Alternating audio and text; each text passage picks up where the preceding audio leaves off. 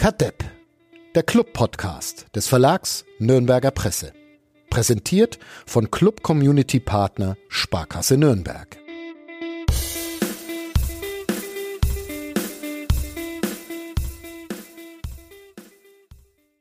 Um heute einmal mit einer Weltsensation und Weltpremiere zu beginnen. 93 Folgen wird der Club-Podcast von nordbayern.de, heute alt und noch nie in dieser Geschichte konnte man während einer Saison diesen Satz sagen, der erste FC Nürnberg kann nicht mehr absteigen. Habt ihr, habt ihr das schon verarbeitet, Flo und Uli? Habt ihr Tränen in den Augen? Also es gibt bestimmt irgendein Rasiermesser, das erweist, dass es äh, theoretisch doch noch möglich ist, oder Flo?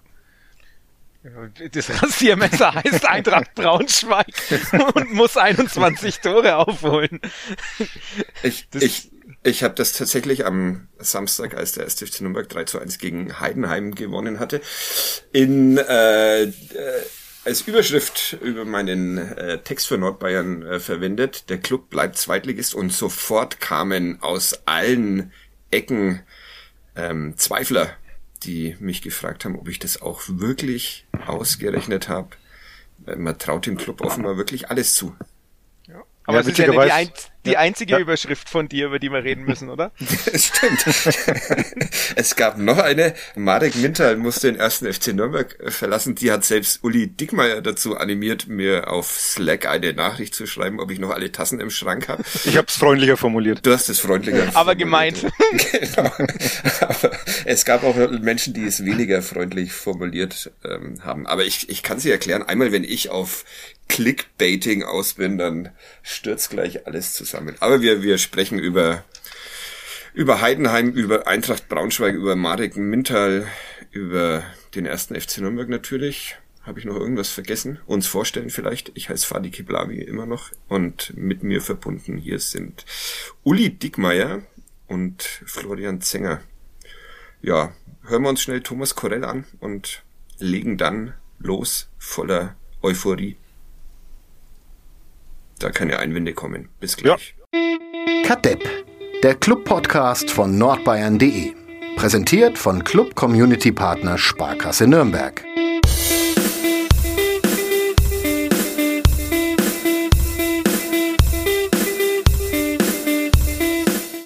Marek Mintal oder Klassenverbleib? Über was wollt ihr denn als erstes sprechen, Uli und Flo? Wir machen hier heute ein Wunschkonzert. Klassenverbleib ist noch ähm, besser im Gedächtnis. Ja, Okay. Ähm, 21 Tore müsste Eintracht Braunschweig aufholen in drei Spielen, müsste dreimal gewinnen. Der erste FC Nürnberg dürfte keinen Punkt mehr holen in seinen vier Spielen. Ja, schön. Ein schönes Ende dieser doch manchmal komplizierten Saison. Eintracht Braunschweig holt keine 21 Tore auf. Die haben, ich glaube, erst 27 überhaupt genau. geschossen in dieser Saison. Schlechteste Offensive nach Toren zumindest. Ja, Wobei man ja bedenken muss, sie müssen ja keine 21 schießen. Es reicht ja, wenn gleichzeitig der Club drei bekommt, dann müssen die ja schon drei weniger schießen. Ja, ne? aber, aber ja, ich bin bei dir. Es ja. gibt keine da, Spiele gegen den VfB Stuttgart mehr, da gibt's keine Null. Die Diskussion führen wir heute mal nicht. Wir sind ja der neue Optimismus-Podcast und Eben. wäre das äh, vollkommen kontraproduktiv. Selbst der Trainer Robert Klaus hat den Klassenverbleib mehr oder weniger ja. verkündet. Er hat sich ein bisschen hinschubsen lassen müssen ja. in der Pressekonferenz. Ähm, aber irgendwann war er dann doch, glaube ich, du hast es heute in deinem Text für NN und NZ beschrieben, Uli. Irgendwann war er dann dort. Ja, war sich wohl noch nicht so ganz sicher, was denn mit Osnabrück ist. Mhm. Da hat ihm dann sein Pressesprecher aber den Hinweis gegeben, dass die halt 27 Punkte haben und das rechnerisch dann halt wirklich nicht mehr geht und dann, glaube ich, war er entspannt. Aber es ist interessant, weil Trainer immer behaupten, sie schauen nicht auf die Tabelle. Es scheint wirklich zu stimmen. Ich habe das immer für, ein, für einen Mythos gehalten. Ja. Ich, ich schaue. Ich mache nichts anderes, als Tabellen auszurechnen und was könnte passieren und schon äh, erstaunlich, dass die da wirklich der Club so kann noch entspannt ja, damit umgehen. Auch das, ne? Ja. Auf Twitter, ja. ich weiß nicht, ob es jetzt immer noch gültig ist, aber auf nee. Twitter hatte ja jemand ausgerechnet vor dem Spiel gegen Heidenheim, dass der Club noch auf 51 Punkte und in den Relegationsplatz 3 kommen kann. Ist jetzt nicht mehr möglich. Doch, 51 sind noch drin, nachdem der HSV nicht gewonnen hat. Also, mhm.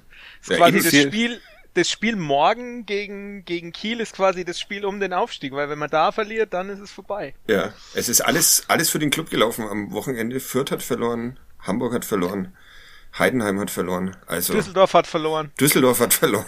Ja. Das ist also steht der Club doch noch unter Druck. Nichts ja. ist mit Sorgen frei. Ja. Abstiegskampf, Geht um alles. Abstiegskampf beendet und zack rein in Aufstiegskampf. Ja. Ja. Ähm, über dieses Spiel äh, müssen wir sprechen.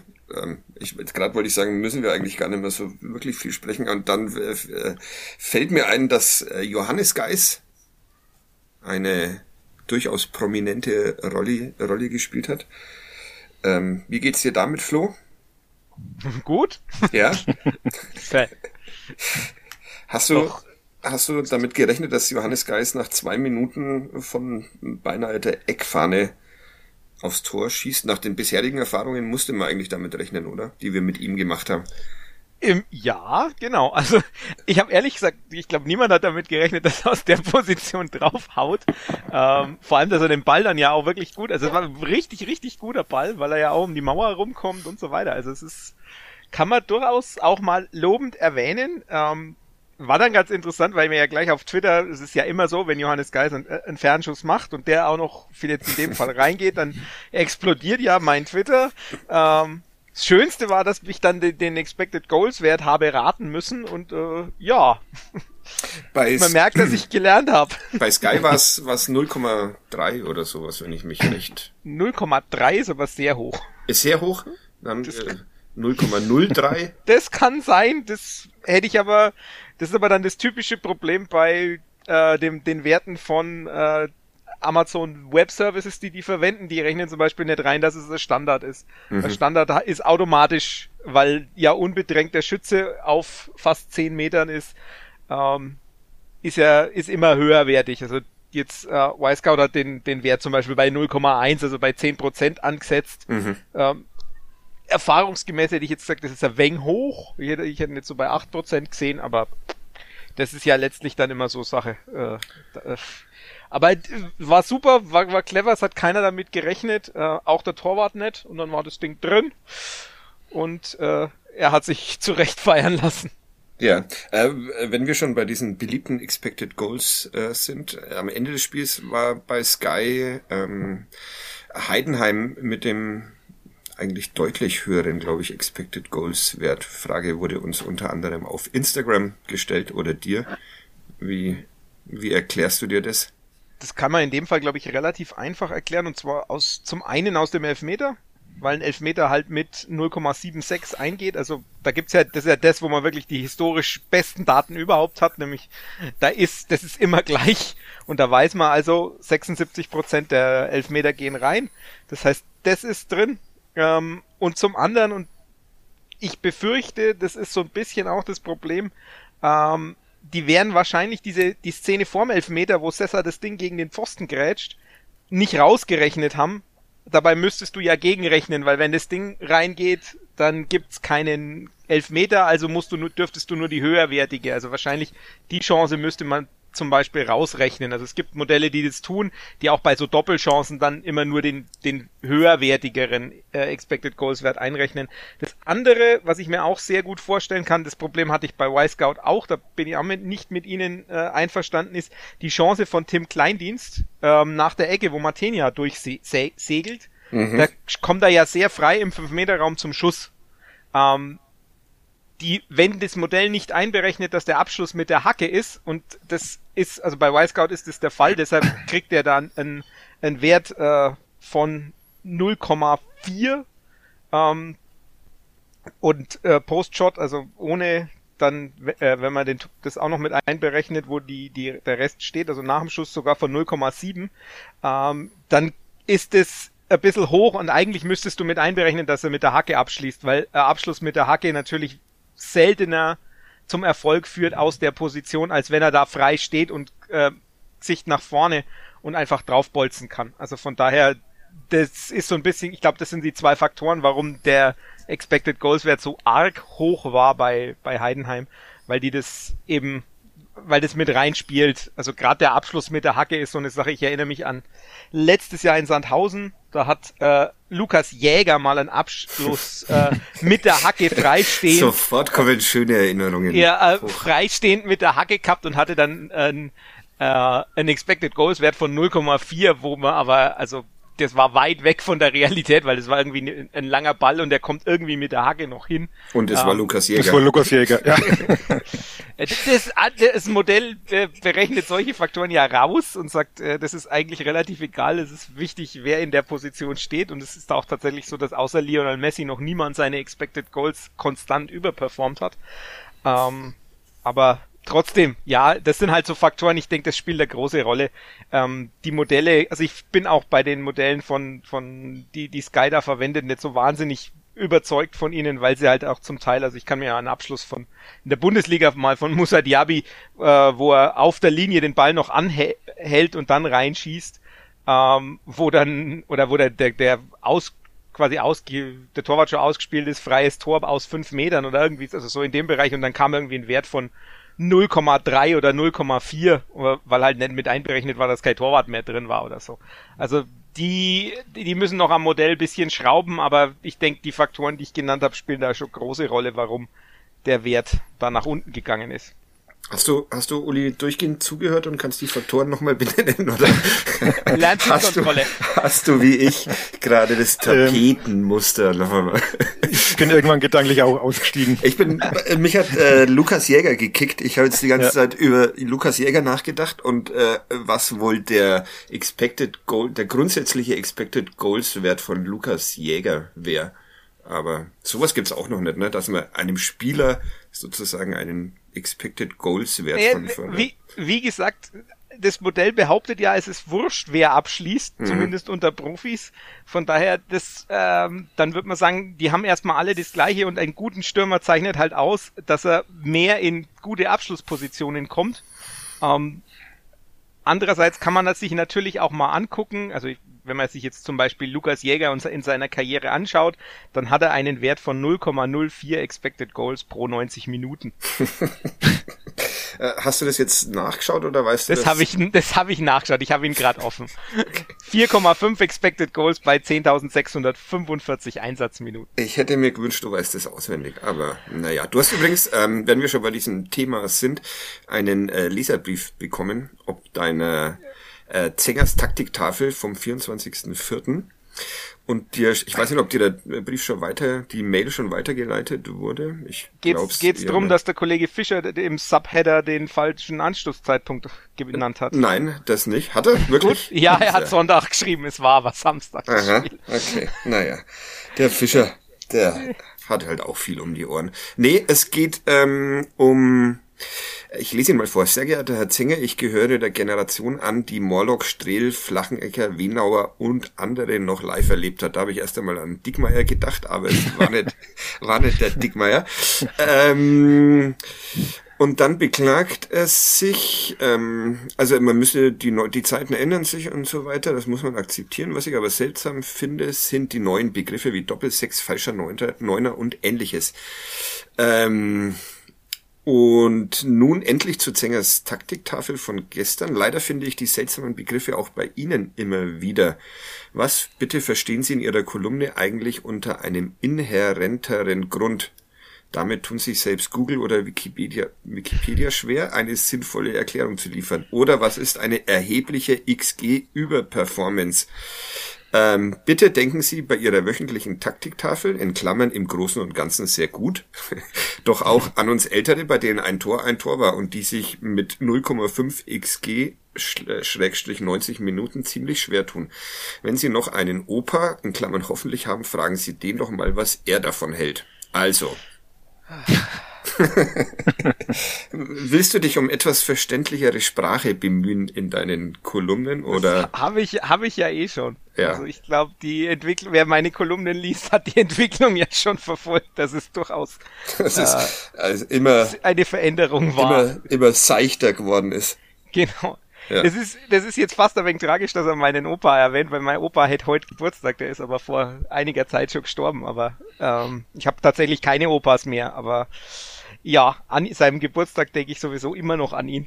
Das war derjenige, der mir als zum ersten Mal zum Fußball mitgenommen hat. Das war allerdings Jan Regensburg gegen Heidingsfeld in der Bayernliga. Oh, Heidingsfeld, sehr schön. Ja, ähm, ja dann, dann äh, grüßen wir nach oben. Ähm, wir grüßen, wir grüßen nach oben.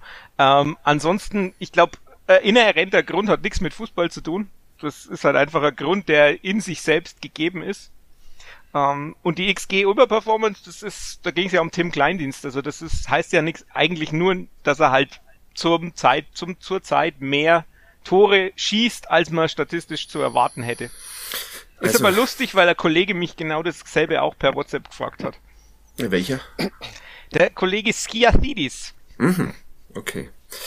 So, wie kommen wir denn jetzt zurück zum, um den, um den Dickmeier wieder in dieses Gespräch zu holen, falls, er, falls er noch da, falls er noch da wir, wir, Über Tim Kleindienst und einen Elfmeter, oder? Weil XG über Also bei mir, ich krieg manchmal auch Leserbriefe, dass man nicht versteht, was ich schreibe, aber das glaube ich hat dann wieder andere Gründe. ja. Äh, wir haben, kann man äh, kleine Gemeinsamen Nenner finden. Wir machen noch, wir machen noch schnell weiter. Die Leute haben jetzt eh schon ähm, Jetzt haben wir eh schon ausgeschalten. Ausgeschalten. Ähm, es, es gab noch mehr äh, Leser-Mails ähm, zu Kadepp. G gestern hat mir jemand geschrieben. Äh, fachlich kundig, äh, danke für Ihren Pod Podcast, fachlich kundig, kurzweilig und witzig. Naja. Ähm, eine Frage, wann hat der Club zuletzt so überzeugend gespielt wie am Samstag gegen Heidenheim? Diese, äh, diese Saison, nein, letzte Spielzeit niemals. In der ja, ersten ja Liga sicher nicht. In der Aufstiegssaison, ich erinnere mich nicht. Ähm, ja, Uli, hast du? Ja, wir hatten ja schon mal vor ein paar Wochen diskutiert, wann dem Club in dieser Saison eine wirklich überzeugende Leistung gelungen war. Und da sind wir auf dieses 4 zu 1 in Osnabrück gekommen, mhm. ähm, was ja jetzt nicht so schlecht war. Der Trainer hat immer noch Paderborn auswärts, glaube ich, erwähnt. Diesen ja, das kann aber auch anders laufen. Ne? Also da, ja, da gibt's ja den mm. Ausgleich, der da nicht gegeben wird äh, ja, aufgrund da, eines Handspiels. Das fand er aber intensiver als das Spiel in Osnabrück und Intensität ist ja das große, große Ding. Ja, also man muss halt sagen, dass es dass man auch ein Gegner war, der ein gewisses Format hatte. Also Osnabrück, äh, das im Nachgang relativiert sich das vielleicht auch ein bisschen, wenn man sieht, wo die jetzt stehen. Ähm, wobei ja, sie damals ja eine gute Phase hatten. Okay, ja, und jetzt haben sie halt wirklich auch viel ja. Pech, dass dieses Schmiedes. dass die grandiose Arbeit von Benjamin ja. Schmiedes. Ja. Aber ich fand schon am Samstag, dass das schon die beste Leistung seit langer, langer Zeit war. Also weil es einfach so rundum gestimmt hat. Also man hat wenig zugelassen hinten, das hat so einen gewissen Spielwitz gehabt, es, es waren schöne Tore dabei. Man hat vor allem nach der Führung das mal nicht nachgelassen, hat weitergemacht. Also das war ein Spiel, wo ich glaube, wenn Zuschauer im Stadion gewesen wären, ähm, wären die alle sehr zufrieden nach Hause gegangen. Ich, ich, ich habe gerade überlegt, wahrscheinlich hätte ich, wäre ich tatsächlich dieses, dieses Spiel in Kiel unter Michael Kölner beim, mhm. als es um dann quasi der Aufstieg damit nicht ganz fix, aber das war so der, der Moment, wo man den letzten, den Verfolger auf Abstand gehalten hat, da auch. Es war ja auch ein 3-1 und da war auch mit, mit Gegenschlag und dann sofort wieder und ja, also, ist auch eine, ist eine schöne Parallele zu heute, weil ähm, jetzt wieder 3-1 Aufstieg immer noch nicht ganz fix, aber ja. den Gegner beeindruckt, den Kontrahenten beeindruckt. Ja, ähm, du hast äh, Flo vorher allen relativ viel Angst äh, gemacht vor vor Heidenheim in deiner Taktiktafel. Und dann, Uli, musste man gar nicht so viel Angst haben am Samstag, oder? Das hat der Club sehr, wie du schon gesagt ja. hast, sehr souverän runtergespielt. Hat sich auch von diesem äh, etwas dummen Elfmeter nicht so wirklich aus dem Konzept bringen lassen. Also ich glaube, das frühe 1-0 hat man schon gemerkt, dass das äh, war jetzt auch noch immer das, das ähm, Allheilmittel ein frühes Tor beim Club, aber dass das diesmal schon Selbstvertrauen gegeben hat und, und, und gewisse Sicherheit gegeben hat. Und es stimmt, also nach dem Elfmeter ähm, muss man wieder befürchten, dass, dass dann wieder so ein Bruch ins Spiel kommt und das war das überhaupt nicht der Fall. Also kam dann ja auch bald, wie hat es jemand so schön formuliert auf Twitter, in Anlehnung auf den Werbespot, Handwerker macht's kaputt, Nürnberger repariert's. Fand ich sehr schön. oh, ähm. ja, das, die, das ist natürlich, ne?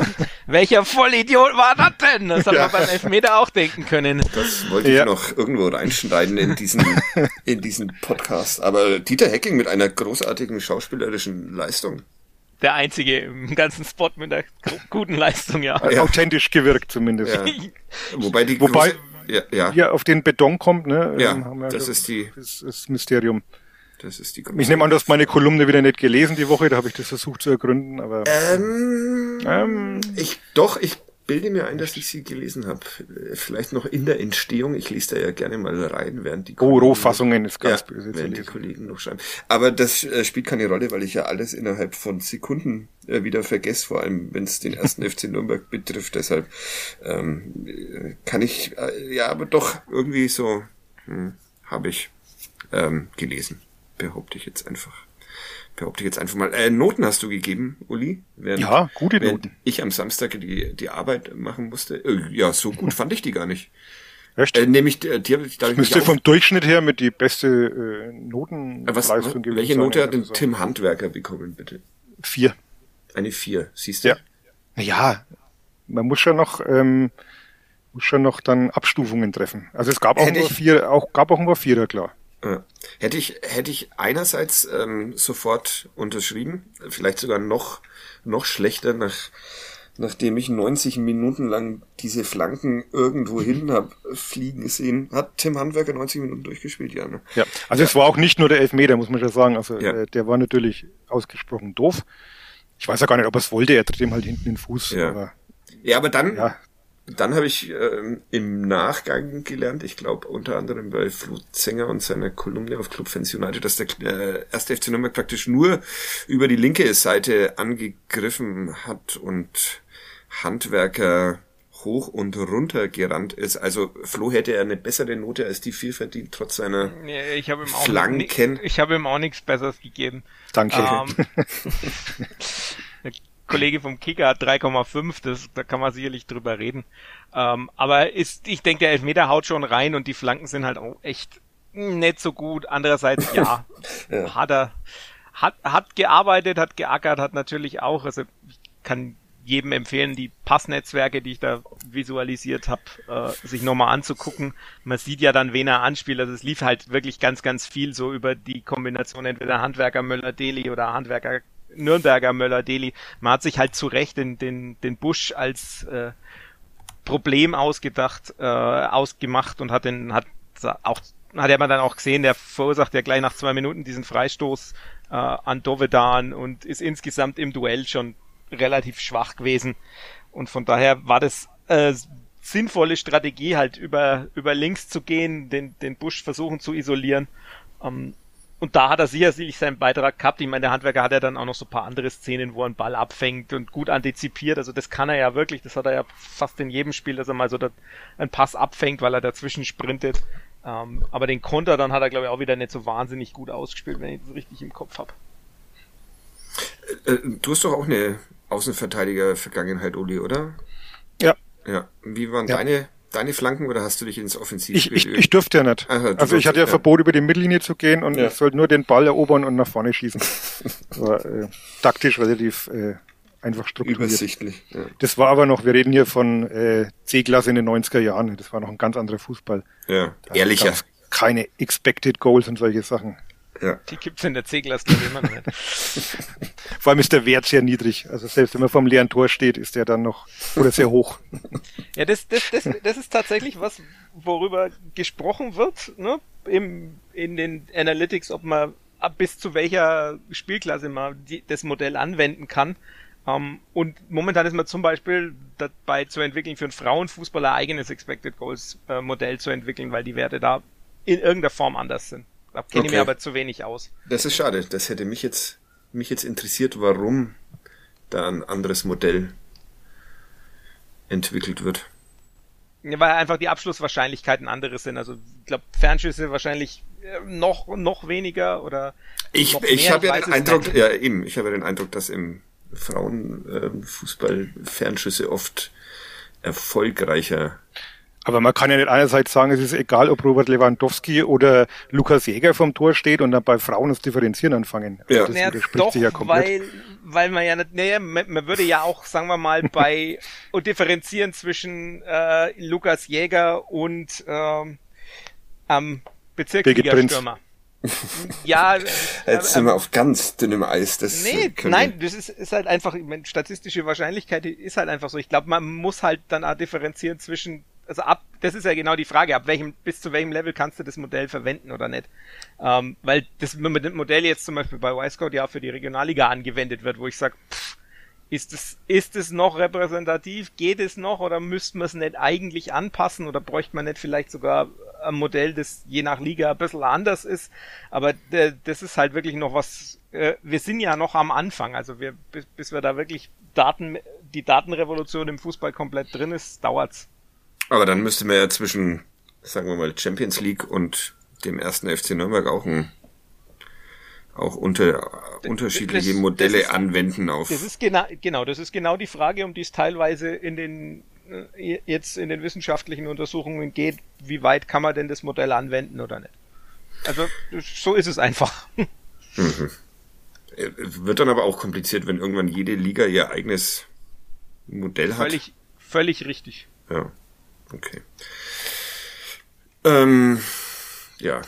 Ob das frauenfeindlich ist, darüber sprechen wir dann mal mit Luana Valentini, wenn die uns hier besucht. Ähm, das ist schon klar gemacht.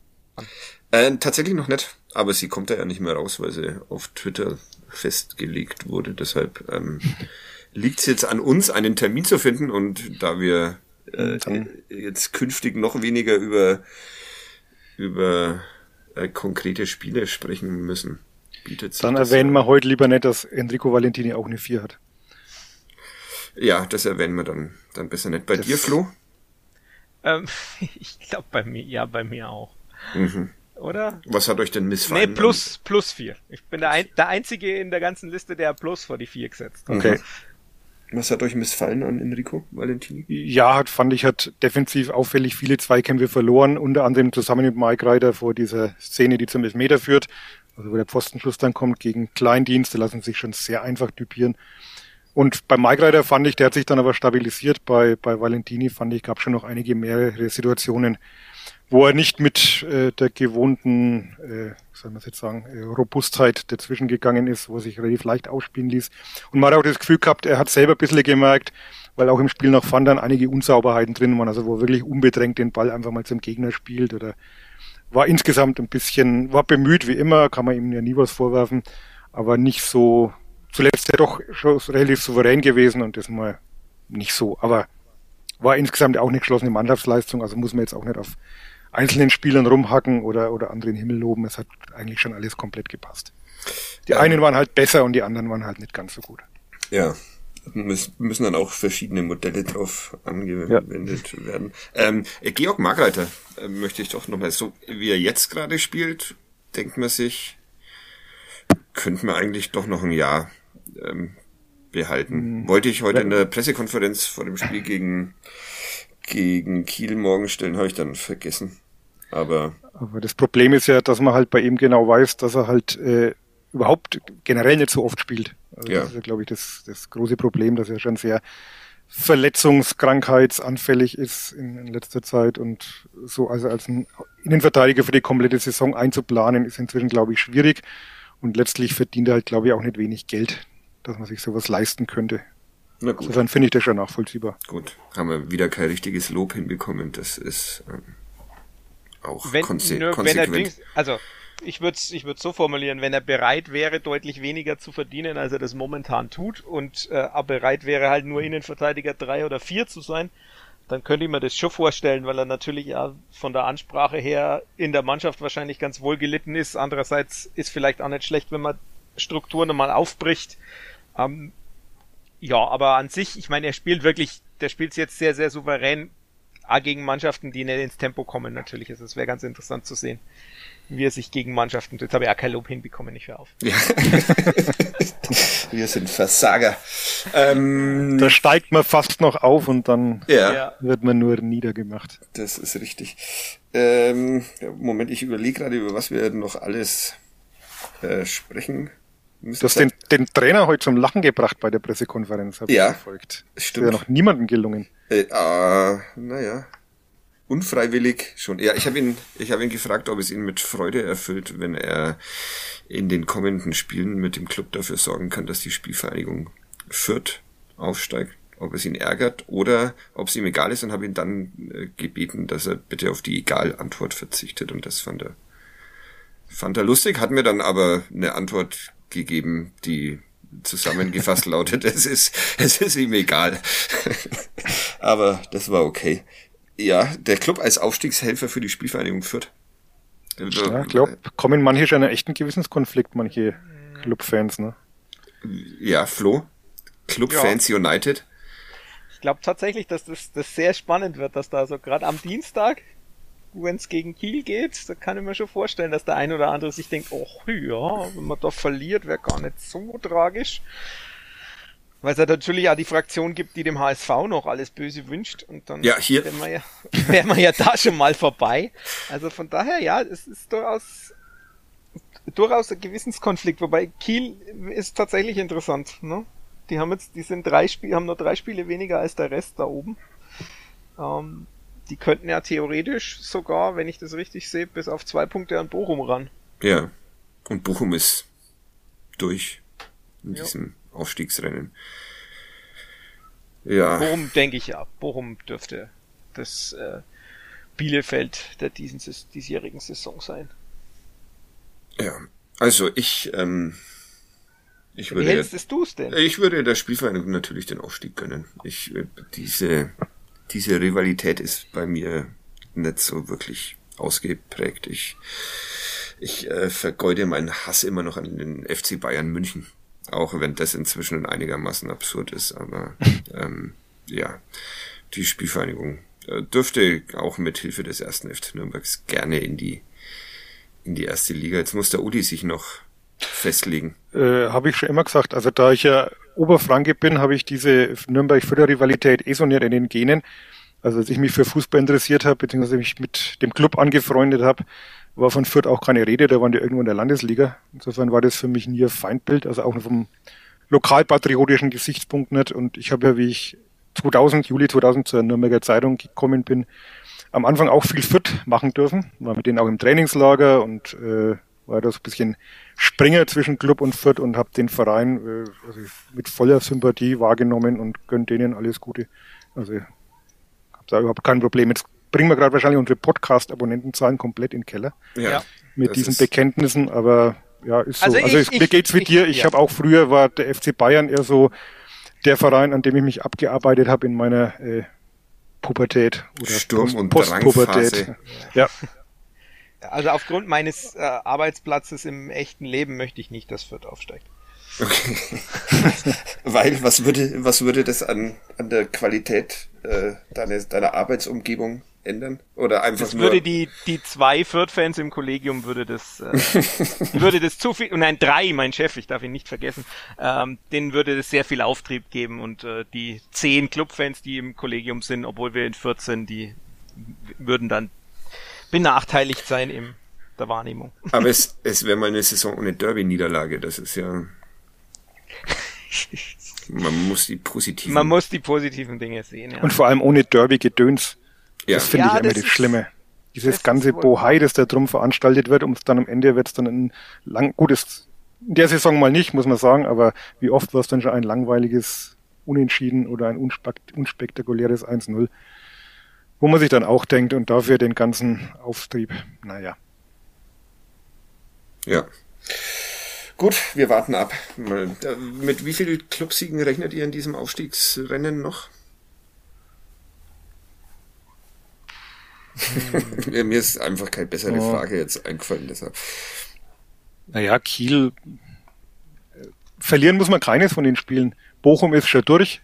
Die sind dann schon am Feiern, bis die äh, den Club haben. Der HSV, HSV schlägt HSV. man sowieso. Ja, ja, HSV ist HSV. Wurde ich übrigens belächelt, als ich zu Beginn der Saison irgendwann gesagt habe, HSV muss man nicht auf der Rechnung haben, die brechen eh irgendwann wieder ein.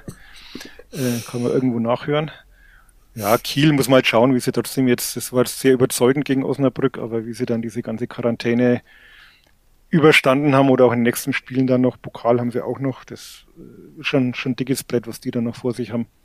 Aber man kann aus jedem Spiel was holen und Hannover am Schluss, naja, das Okay, also vier Siege. der Club auch noch in vier Siege und dann Flo? unglücklich wegen der Tordifferenz nicht aufgestiegen. Flo, wie viele? Auch? Siege? Ja. Äh, einer noch. Einer noch? Was ist, gegen wen? Äh, gegen Hannover. Okay. Und der Rest, ähm, Der Rest wird nicht verloren. okay. Also ich, ich sage jetzt mal, der Club holt noch sieben Punkte. Lehne mich jetzt mal weit aus dem Fenster. Das ist- geht aber mit deinen vier Siegen nicht so richtig zusammen. nee, das bleib war jetzt der realistische. Tipp. Ich Ah, habe ja gesagt, okay. man muss, man, man kann alle gewinnen. Ich habe nicht gesagt, man wird alle gewinnen. Okay. Sieben Punkte. Ich bleib bei zwölf. Gut. Ihr, ihr habt fünf dann gesagt, Okay. oder? Nee, sechs. Sechs, sechs ja. waren's. ja. Okay, schauen wir mal. Wahrscheinlich hab, wie Haben wir jetzt einen Kasten Bier gewettet oder war ja, das jetzt nur? wer am nächsten dran ist, kriegt von den anderen je einen Kasten. Das ist doch mal eine schöne Wette. Und ich glaube, ich habe die besten Chancen. Aber wir werden sehen. Ähm, mit was machen wir denn jetzt weiter? Müssen wir dieses Heidenheim-Spiel noch zu Ende? Äh, Gibt's noch irgendwas? Ich, ähm, ich würde, ich würde gern eure Erklärung dafür kriegen, warum Esker Sörensen beim 3-1 plötzlich im Strafraum steht, weil es war ja keine keine, äh, keine Standardsituation vorher oder Ja, äh, habe ich doch. das verpasst? Ja, das hast du, glaube ich, tatsächlich. Ich habe mich auch sehr gewundert. Ähm, es war eine Standardsituation vorher, aber schon sehr lange vorher. Und äh, Sörensen ist einfach da vorne stehen geblieben. Also so, so habe ich das irgendwie mitbekommen am Fernsehen. Ich fand ich auch kurios. Ich glaube, er war in äh, direkt zwischen der Standardsituation und der Torvorarbeit war dann nochmal an, glaube ich, irgendeine irgendeinem Pressing auf der, auf der rechten Angriffsseite oder sowas beteiligt. Also es war sehr absurd, aber sehr erfolgreich. Wahrscheinlich stimmt das alles nicht, was ich gerade gesagt habe, aber egal. So, so habe ich es in Erinnerung. Und dann trifft äh, Tom Kraus schon wieder. Interessiert euch nicht. Was interessiert euch? Doch, schon, aber Ja. es war ganz lustig, weil wir, weil der, der Kollege vom, vom Bayerischen Rundfunk äh, Sörensen als Torschützen gesehen hat. Weil er Mhm. gedacht, weil es auch wirklich so aussah von uns aus, von der Pressetribüne, als hätte der den Drehschuss hingedreht. Ja, ich hatte kurz auch äh, überlegt, muss ich gestehen. Ja. Ja. Wie es denn jetzt war. Über diese, Aber schönes Tor von Nürnberger. Wenn wir, wenn wir jetzt schon über alle reden, dann sollte man darüber auch noch reden. Ich fand, Ja. dass das technisch sehr ansprechend gemacht war, wie er den Ball mit dem Oberschenkel annimmt und dann oh, fand ich aller Ehren wert. ja, Bisschen Glück, dass der Ball durch 37 Beine durchgeht, aber nicht unverdient. ja. Ähm, So, jetzt haben wir alle abgehandelt. Ja, dieses Drachenviereck. ähm, es kamen ja jetzt äh, äh, drei der vier Drachen äh, Viereck-Spieler äh, zu Torerfolgen am Wochenende. Was einerseits ziemlich cool ist, andererseits ähm, wie lange wird denn dieses Drachenviereck noch in dieser Zusammensetzung miteinander spielen? Tja. Also, Tom Kraus ist ja klar, wie lange der noch da ist. Ja. Mats Möller-Deli muss man, das ist jetzt wahrscheinlich so das, das Problem, um den einen zu halten, müsste man wahrscheinlich den anderen abgeben, oder? Also Mats Möller-Deli, wenn man, wenn man kaufen will, braucht man äh, Geld. Geld und, für Nürnberger. Und das, Fabian Nürnberger dürfte wahrscheinlich der sein, der am ersten Geld bringt. Schwierig, ne? Das ist, äh, hätte man auch nicht gedacht, dass man das mal traurig findet, dass sich Spieler vom ersten FC Nürnberg verabschieden könnten. Das äh, wirkt so, als hätte sich das gerade gefunden und fällt jetzt dann auseinander. Ihr seid heute, Ja. ihr, ihr Ja, seid heute nein, ich, ich, ich denke gerade nach, aber äh, ja, über was? was sein wird. Bin jetzt ein wenig melancholisch. das Jetzt habe ich mich so an diesen neuen FCN gewöhnt und jetzt machst du wieder alles kaputt. ja. Ja. Nee, Nein, aber ist der- schon klar. Das ist, Ja. ähm, wird, denk, das wird ist- schwierig sein, die zu Das halten. ist eben genau das Problem, ne? Du kannst, also die, äh, die Ausstiegsklausel ist ja wohl Fakt, ne? Also gab es ja kein Dementi in irgendeiner Form, also muss man davon ausgehen, dass das stimmt. Ähm, sonst hätte der, der erste FC Nürnberg ja äh, hätte ja dementiert, so wie er momentan Pressearbeit macht. Ähm, und von daher muss man mal dann, muss man halt dann mal schauen, ne? Äh, ob da dann ein Verein ist, der sagt, äh, ja, das wollen wir und natürlich, ob der Fabian Nürnberger dann auch sagt, äh, ja, das möchte ich, oder ob er sich andere Beispiele zu, zu Rate zieht und dann sagt, bei na, Patrick Erras nachfragen, wie es so ist in der oder bei Bundesliga. Patrick Kammerbauer oder Ja. Ja. Wobei ich, ich Nürnberger schon als einen Spieler sehe, der, dem ich zutrauen würde, so mittelfristig sich da auch durchzusetzen. Jetzt bei keinem Topverein vielleicht, aber wenn Freiburg war ja so im Gespräch, ich glaube, da könnte ich mir schon gut vorstellen, vom, vom spielerischen Ansatz her, von seiner Dynamik, die er hat, ähm, würde er da, glaube ich, schon gut hinpassen. Ja, also ich, ich habe mir den, den seine seine Werte und angeschaut und dann den Kader von Freiburg und das ist tatsächlich so, der, dass er so paar Qualitäten hat, so das Verbindungsspiel im, im engen Raum und das, äh, das viel das dynamische Laufen. Ja. Genau, das sind halt so Sachen, die fehlen bei Freiburg ein bisschen und er ist halt physisch auch auf dem Level. Also ich meine, in Freiburg muss man ja viel laufen, dank Christian Streich und das hat er drauf. Also das wäre vielleicht sogar für ihn gar nicht so unrealistisch. Andererseits, man kann ja trotzdem hoffen, weil äh, dann natürlich der wäre natürlich ein wichtiger Baustein, den zu ersetzen, ist nämlich, glaube ich, gar nicht so einfach. Das hat man in Würzburg ja gesehen. Ja.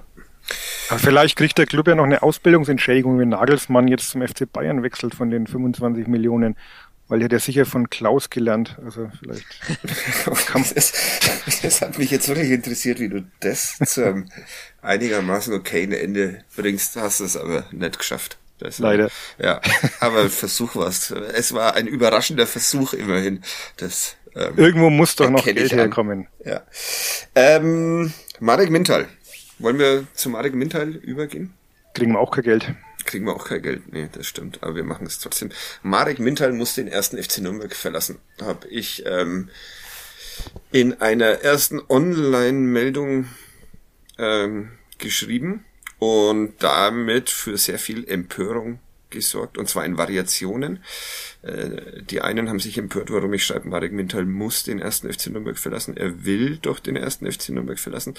Und die anderen haben sich empört, dass ich im äh, Kommentar zum Thema äh, behauptet habe, Robert Klaus hätte bislang überzeugende Arbeit geleistet beim ersten FC Nürnberg, was viele an meinem, noch mehr als sonst an meinem Intellekt hat zweifeln lassen. Ähm, muss Marek Mintal den ersten FC Nürnberg verlassen oder will Marek Mintal den ersten FC Nürnberg verlassen? Es gab auch Zuspruch für diese Überschrift, ja. ähm, nämlich von, äh, wie heißt der, Florian Zenger. Genau. Ja. ja äh, ich fand, ich fand ja. die Überschrift natürlich äh, clickbaitig, logischerweise. Ja. Aber du kannst, der Uli hat ja auch einen Kommentar geschrieben. Vielleicht soll der Uli erstmal darstellen und dann kann ich als, als Außenstehender auch. Ja, das, das, das muss verlassen, funktioniert natürlich auf so einer gewissen Metaebene. Also Fakt ist, dass er einen Vertrag hatte und als U21-Trainer hier weiter hätte machen dürfen beim ersten FC Nürnberg. Insofern ja. muss er den Verein nicht verlassen. Er muss den Verein natürlich verlassen, wenn man äh, in Betracht zieht, dass er halt gerne Cheftrainer werden möchte von der Profimannschaft und es hier nicht darf. Ja. Also auf dieser Metaebene funktioniert die Überschrift dann Eben. schon. Aber also, alles richtig. Da ich ja von der äh, seriösen NZ komme und äh, willkommen, willkommen. Clickbaiting mir vollkommen suspekt ist, muss ich da natürlich intervenieren. Ähm, nein, ja, ich wusste, was du meinst, aber äh, letztlich, wenn man nur die Überschrift, und wir wissen ja auch, dass halt viele Menschen nur die Überschrift lesen. Ja, das ist das Problem. Ähm, das ist das Problem. Das hatte ich jetzt auch wieder bei meinem Kommentar gestern, dass ich wieder das Gefühl habe, manche Leute lesen halt die Überschrift und müssen sofort losbelfern, mhm. um dann genau das zu schreiben, was auch in dem Kommentar drin steht. Also, das ist mir wieder ein Mysterium. Aber egal. Aber wie gesagt, damit, ähm, ja, triggert man natürlich die Menschen. Das ist ja. klar. Ja. Aber das wolltest du ja. Ja.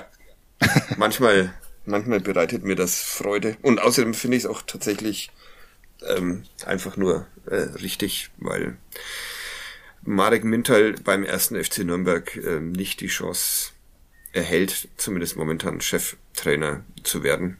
Und dann muss er eben gehen und das teilt man ihm ja mehr oder weniger durch diese Entscheidung dann auch mit, wenn man weiß, dass er Cheftrainer sein will. Und jetzt Flo. Ja. Ja, ich fand's, ähm, ich fand die Reaktion insofern ganz spannend. Jetzt kommt meine steile These, ähm, weil es nämlich so ein bisschen das Typische ist im Umgang mit Marek Mintal von den Fans auch, man spricht ihm selbst kein Handeln zu. Ja. Weil man sagt, dieses, man, äh, man liest die Überschrift, er muss ihn verlassen und man sagt sofort, ja, der wird rausgeschmissen. Mhm. Man kommt gar nicht auf die Idee, dass dieser Mensch selber Entscheidungen trifft, sondern es ist so, ich hab's für mich ist es so ein bisschen eine Fetischisierung als Maskottchen. Also ja. der muss einfach in irgendeiner Form da sein und der kann gar nicht selber handeln und der kann gar keine anderen Ambitionen haben und die einzige Möglichkeit, der muss immer im Verein bleiben. Der darf auch ja nie Cheftrainer werden, weil dann wird er ja irgendwann rausgeschmissen und das Marekler, das muss unbedingt da sein.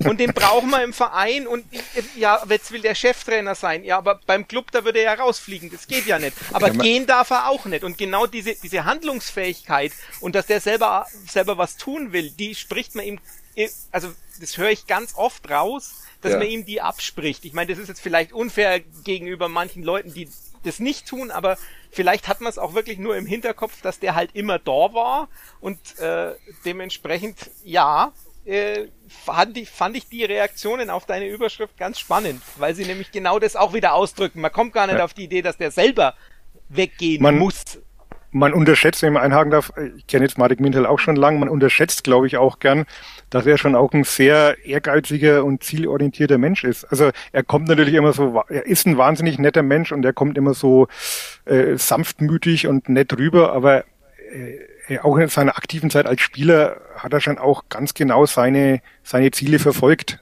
Also und wenn das halt nicht vereinbar war mit den Zielen des ersten FC Nürnberg, der ging ja damals auch noch nach Rostock nochmal für dieses äh, relativ kurze Intermezzo. Also er schaut, und das ist durchaus legitim, er schaut schon auch auf sich. Ne? Also bei aller Liebe zum Verein, die, die nehme ich ihm auch ab und die ist sicherlich vorhanden. Aber Marek Mintal ist auch ein ehrgeiziger äh, Fußballer gewesen, ist jetzt ein ehrgeiziger Trainer, der seine eigenen Karrierepläne verfolgt. Also da gebe ich dem Flo schon recht, das wird immer ein bisschen so verniedlicht, aber ähm, er war auch, es ist auch kein Geheimnis, dass er schon extrem angefressen war, als das da nicht geklappt hat. Und ich habe es ja in meinem Kommentar auch geschrieben, wenn natürlich dann ein Robert Klaus aus Leipzig kommt, der noch äh, sieben Jahre jünger ist und auch noch keine Cheftrainererfahrung hat, ähm, dann glaube ich, hat ihn das schon irgendwo auch getroffen. Ob jetzt zu Recht oder zu Unrecht sei dahingestellt, aber aus seiner Sicht äh, würde er sich natürlich auch gesagt haben, ja, was kann der jetzt, was ich nicht vielleicht kann. Insofern ist es auch dann nachvollziehbar, wenn er dann für sich die Konsequenzen zieht. Ich weiß aber auch nicht, ob ich Marek Minel zum Cheftrainer gemacht hätte, muss ich auch klar sagen. Ähm, also äh, seid ihr zufrieden mit Robert Klaus als Cheftrainer grundsätzlich? Grundsätzlich ja. Ähm, Finde, er ist, man merkt ihm schon an, an manchen Stellen an, dass er Berufsanfänger ist. Das wird er, glaube ich, auch, auch zusehen. Das ist gerade in der Öffentlichkeitsarbeit, denke ich, mir auch manchmal könnte man noch ein bisschen mehr machen, aber das ist vielleicht auch nicht unbedingt nur seine Aufgabe, sondern da gibt es auch Menschen dahinter, die ihn vielleicht manchmal ein bisschen noch mehr schulen könnten. Ich finde, äh, wenn er fachlich antwortet, das war ja bei euch, also bei dir, Fadi und Wolfgang in der, in der Folge auch so, also in dem Moment, wo er fachlich antworten kann, ist er grandios. Da ist er wirklich gut. Ähm, da ist er vielleicht manchmal äh, mir äh, auch deshalb so recht, weil er meine Sprache spricht und vielleicht anderen Leuten deshalb nicht ganz so recht. Aber ich finde ihn fachlich gut. Ich finde auch seine Reaktion, also jetzt die Umstellung, dass er jetzt quasi das Personal gefunden hat, ähm, und auch die Formation spielen lässt, die jetzt eher, un eher untypisch für den Fußball ist, äh, den er bisher hat, äh, gekannt hat. Also mit dem, mit der Raute Drachenviereck. Das finde ich alles gut. Ob das jetzt, ob er jetzt wirklich als Jahrgangsbester des DFB dann auch automatischer Bombentrainer ist, das ist wieder was anderes. Aber ich finde, man merkt halt an manchen Stellen den Berufsanfänger, aber man merkt auch, das man merkt auch, und dann warst du. War da weg. War da weg, der Zänger. Man merkt auch, dass er, dass er nicht völlig planlos ist. Okay, das ist, das ist auch ein sehr schönes Nicht Lob. völlig planlos. Ja. Hat sich bemüht. Ich würde, dem würde ich mich einfach so diese, anschließen. Das ist dieser Zeugnisduktus der Lehrer, ne? Also, ja. man, man schreibt ja nie was Schlechtes. Dabei schreibe ich gar keine. Äh, Dabei er hat sich bemüht. Nicht einmal, nicht einmal, nicht einmal meist Zeugnisse. aufmerksam. Nicht einmal nee, Zeugnisse schreiben die noch dein Fett. Nee, nee, nee, wir geben nur, wir geben nur Zahlen her. das ist schön. Ähm, Uli, schließt du dich dem an? Jein. Ähm, ich finde trotzdem, dass auch wenn die Saison jetzt, äh, wie es ausschaut, einen versöhnlichen Ausklang kriegt, muss man trotzdem sagen, dass es keine gute Saison war. Äh, sie war besser als die vergangene, da gehört aber auch nicht viel dazu. Es hat trotzdem jetzt 30 Spiele gedauert, bis man diese angestrebte sorgenfreie Saison wenn man sie denn jetzt so noch bezeichnen möchte, erreicht hat. Also ich gebe ihm jetzt mal dieses erste Jahr als Eingewöhnungsjahr, als Übergangsjahr. Es wird wahrscheinlich nicht leichter, weil man natürlich auch personell nicht weiß, was nächstes Jahr zur Verfügung steht. Aber ähm, ja, es, es könnte schon auch vom Trainer, sage ich mal, könnte noch ein bisschen mehr kommen. Okay. Ich bin. Also Note, Note 3,5 für die Saison. Okay. Ich, ich, ähm, ich vergebe eine, eine 2,5, was äh, sehr viel damit zu, äh, sehr viel davon beeinflusst ist, dass äh, Robert Klaus manchmal über Gags von mir lacht. Das, äh, das ist eigentlich schon einser Kurs.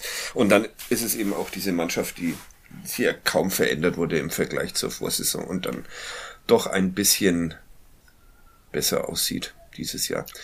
Und man muss natürlich noch zu seinen Gunsten auch sagen, dass er auch mit Verletzungspech äh, nicht, äh, also nicht vom Verletzungspech nicht gerade verschont war in der Saison. Also man weiß jetzt auch nicht, wie die Saison gelaufen wäre. Hätte man einen Lohkämper in der Verfassung länger zur Verfügung gehabt, wäre Hack nicht so lange ausgefallen, wäre ein Pascal Köpke nicht ausgefallen, hm, hätte man Misicjan eher in die Spur gebracht, der dann auch weg ist. Also gibt natürlich auch Argumente, gute Argumente, wo man sagen kann, ähm, die sprechen für ihn oder er hat auf jeden Fall die zweite Chance verdient.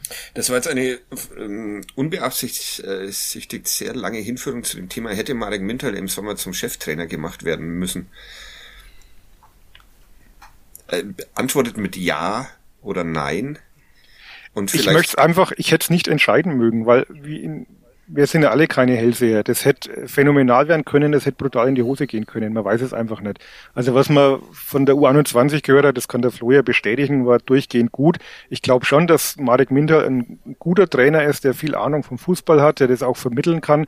Ich bin mir nicht hundertprozentig sicher, ob Marek Mintal von seiner Art her ähm, eine Profimannschaft ähm, in die Spur bringen kann die ja doch auch mit gewissen Charakteren durchsetzt ist, ob er da nicht von seinem Typ her vielleicht zu, zu introvertiert, zu ruhig, vielleicht auch ein bisschen zu brav ist, ja, ohne das jetzt negativ zu meinen. Ja, das sind wir dann aber wieder bei der Maskottchenhaftigkeit angelangt. Also, du hast ja selber vorhin gesagt, dass er seine Karriere schon gut plant. Das schon, ja, ja. Das, das schon, aber es ist ja auch immer die Frage, was hat man für Führungsqualitäten? Okay, was hat er für Und als Spieler, als Spieler muss man sagen, war Marek Mintal jetzt auch nie einer, der, soweit ich das mitbekommen habe, äh, voranmarschiert ist oder hier dann in der Kabine auf dem Tisch kaut hat und, und die Ärmel hochgekrempelt hat. Ähm, das ist er nicht vom Typ her. Und ich weiß nicht, inwieweit man das sein muss, um, um dann Trainer einer Profimannschaft zu sein. Flo? Ja, also ich, ich hätte es nicht gemacht. Ich hätte aber tatsächlich einfach äh, fachliche Einwände aufgrund der U21 gehabt, weil ich einen anderen Fußball hätte spielen lassen wollen. Also, aber das ist halt persönliche Vorstellung, Marek Mintal halt schon, äh, das ist jetzt ein sehr hochtrabender Vergleich und wahrscheinlich keiner, der für meine Argumentation spricht. Ich vergleiche ihn ein bisschen mit, mit Sinidin Sidan, der auch Heldenfußball spielen lässt, halt der einfach die Leute rausschickt und sagt, ja, macht einfach das Beste. Also das ist sehr übertrieben. Ähm, aber die so im Kleinen und in der, in der zweiten Liga weiß ich nicht, ob das der, der erfolgreiche Ansatz ist mit den Spielern des, des ersten FC Nürnberg. Also von daher hätte hast, ich wahrscheinlich auch auf jedem. Jetzt hast alle beleidigt. Ja, du musst auch mal sein, ne? Ja. Aber ich glaube, also ich, ich hätte mich tatsächlich auch nicht für ihn entschieden. Und obwohl, und das, obwohl der das, das, was er in der U21 gebracht hat, durchaus in Ordnung war. Die Faktoren, die der Uli genannt hat, kommen für mich auch noch dazu. Vielleicht ist es ja auch ein Fall von der Prophet muss er, zählt im eigenen Land nichts und der muss halt einmal weg und dann sieht man, dass er das Bombengut kann und dann äh, wird man ihn ja, das hat er ja auch schon angedeutet, wird man ihn ja bestimmt wiederholen. Und dann muss man ihn vielleicht doch entlassen und dann ist auch wieder alles schlimm. ja, gut, sehr schön. Ähm, äh, toll wäre es natürlich gewesen, der gleich wäre heute Marek Mintal. Ähm, wird er aber nicht. Aber äh, Florian Zenger hat einen einen vorbereitet. Ich habe zwar noch welche in der Hinterhand, weil ich ähm, sehr so viele Zuschriften inzwischen bekomme, aber ich wollte mal wieder selbst raten und deshalb hat Florian Zenger Während, darf man das verraten, wann du den erstellt hast? Eher nicht, ne? also, ähm, wollen wir schon. Ich, ich, ich sag mal so, er ist auf Schulaufgabenpapier geschrieben. ähm. Wollen wir, äh, sonst haben wir alles besprochen. Es ist gut, dass Marek Mintal nicht Trainer des ersten FC Nürnberg geworden ist im Sommer, habe ich jetzt so für mich behalten. Ähm, und der Club steigt noch auf oder so noch auf. Ja. Genau. Okay, ein Gerch. Und Uli Dickmeyer und ich dürfen äh, raten und schreiben WhatsApp, falls wir es erraten, wovon ich bei mir auch Jawohl. wieder sehr sicher bin. Wie viel muss der Uli noch äh, in Serie wissen, bis, bis, oder zählt es jetzt nicht mehr, weil wir ihn rausgekickt ja, haben? Nachdem ich jetzt zwischenzeitlich raus war, ähm, kannst du es gar nicht mehr. Ich wieder bei Null anfangen. Ja, das, wär, das ist doch ein Wort. Gut, los. Also, geboren ist Gerch in einer afrikanischen Hauptstadt. Grüße an Hermann Hempel. Aufgewachsen, aber in einer Stadt, die ein Jahrzehnt Moment, lang dem Moment, größten, ist, Moment, ist Hermann Hempel auch in der afrikanischen Hauptstadt geboren? Nein, oder? das ist aber der einzige äh, ehemalige Kollege bei der Zeitung, bei dem ich mir sicher bin, dass er, wenn er die Hauptstadt hören würde, das Land wüsste. Ah, okay. Das ist wirklich der wenn einzige. wir in der NZ-Redaktion immer mal Zeit hatten, dann wurden immer Quizzes veranstaltet und der Hermann hat dann äh, die Kollegen nach Hauptstädten abgefragt. Ah, okay. Ja. Und ich war sofort in seiner Gunst hochgestiegen, nachdem ich irgendwie die Hauptstadt von äh, Papua-Neuguinea äh, erkannt habe. Puh, was ist denn die Hauptstadt von? Keine Ahnung. Was, was ist sie? Port Moresby. Mhm. Wahnsinn. Ja. Okay, sorry. Also, ich fange nochmal an. Ja. Geboren ist Gerch in einer afrikanischen Hauptstadt, aufgewachsen aber in einer Stadt, die ein Jahrzehnt lang dem größten aller Zeiten in einer anderen Sportart Heimat war. Seine fußballerische Ausbildung genoss Gerch jedoch nicht nur dort, sondern auch ein Jahr in Brandenburg. Zum Club kam Gerch mit 17 Jahren, nachdem er als Testspieler gegen Schneidach 9 zu 0 und die luxemburgische Nationalmannschaft 2 zu 2 überzeugt hatte. Gegen letztere hatte er ebenso wie ein späterer Fastaufsichtsrat sogar getroffen. Der Trainer attestierte Gerch viel Potenzial, in der Vorbereitung fehlte er aber zunächst, da er für die U21 seines Landes antreten musste und ihm das Arbeitsvisum für Deutschland fehlte. Als dieses dann da war, weilte Gerch kurz beim FCN, ehe er wieder abgestellt werden musste, dieses Mal für die U20. Es ist kurios, kaum ist er da, muss er wieder weg kommentierte der damalige Manager die Abstellung für zwei Testspiele. Das erste Pflichtspiel für den Club war daher dann auch in der zweiten Mannschaft. Beim 2 zu 2 gegen Eindling spielte er 72 Minuten an der Seite eines anderen Gerch. Der erste Einsatz bei den Profis folgte erst nach der Winterpause, in der ihm vom Kicker eine weitere Leistungssteigerung attestiert worden war. Dem einminütigen Kurzeinsatz im Debüt folgten aber nur zwei weitere Spiele als Joker. Danach fehlte Gerch wieder im Training wegen eines Verbandslehrgangs und spielte nur noch einmal für die Amateure. Im Mai vermeldete der Kicker dann Gerchs Vertragsauflösung aufgrund von Heimweh. Das schien er bei der U20 WM auszukurieren, wo er unter anderem gegen Deutschland verlor, für die ein wieder anderer Gerch auf. Unser heutiger Gerch wechselte dann innerhalb Deutschlands zu einem anderen Zweitligisten, mit dem er allerdings abstieg. Es folgten weitere Stationen in Deutschland, Griechenland, wo Gerch mit einem brasilianischen Weltmeister spielte und von einem Ex-Barca-Coach trainiert wurde, Norwegen, Spanien, Dänemark und der Türkei, ehe er seine Karriere, nachdem er auch ein Hip-Hop-Album veröffentlicht hatte, in der C-Klasse im Hunsrück ausklingen ließ. Ja, das ist großartig. Vor allem, dass wir jetzt schon so äh, Querverweis Gerche da äh, rumlaufen haben. Ich habe keinen blassen Schimmer. Aber das mit dem Heimweh ist auch irgendwie komisch, wenn einer dann noch in überall auf der Welt spielt. Uli, hast du es erraten? Ich, nee, ich muss, also Hip-Hop-Album habe ich erst mal, Josip Trimic hat glaube ich mein Hip-Hop-Lied gemacht, aber der ist ja nicht in Afrika geboren, also. Nein. Was, was noch zu recherchieren werde, aber. Schwierig, Puh, schwierig. Der ist aber wirklich schwierig. Naja. Gut. Ähm, am Mittwoch geht's hier schon weiter äh, nach dem Spiel gegen Kiel. Ich will immer alles sagen, deshalb. Ähm, Aber ohne dich, oder? Ohne mich, ich habe ähm, Urlaub. Skandal. Ja. Ähm, wie immer rund um den 1. Mai, an dem ich mich dann an der sozialen, sozialen Revolution versuche und jedes Mal scheitere. Aber man darf die Hoffnung nicht aufgeben. Ähm, ja, und äh, weil ich die soziale Revolution nicht hinbekomme, trinke ich dann immer Bier und deshalb kann ich am 2. Mai meistens nicht arbeiten. Deshalb nehme ich jetzt Urlaub. So viel dazu ja, noch. ist doch gar nicht der 2. Mai. Ja, aber da, ich, es braucht ja auch Vorbereitung, sowohl für die Revolution als auch fürs Bier trinken. Und deshalb nehme ich etwas Anlauf und arbeite dann ab 4. Mai wieder. Aber egal. Dieser Podcast kommt ja sehr gut ohne mich aus. Äh, Peter Schulze-Zachau wird dann am Mittwoch hier Regie führen mit euch beiden, wenn ich da richtig informiert bin. Äh, den Gerch vom haben wir hatten wir haben wir noch einen Gerch zum Auflösen oder? Ja, Andrzej Polunin. Ach ja, stimmt. Ähm, ja, sonst noch was? Äh, private Nöte oder Sorgen, freudige Verlautbarungen oder hör mal auf. Ich würde sagen, wir hören auf. Hör mal auf. Gut, dann ähm, bis bald. Schönen Urlaub. Ja, vielen Dank. Tschüss. Ja, ciao. Ciao.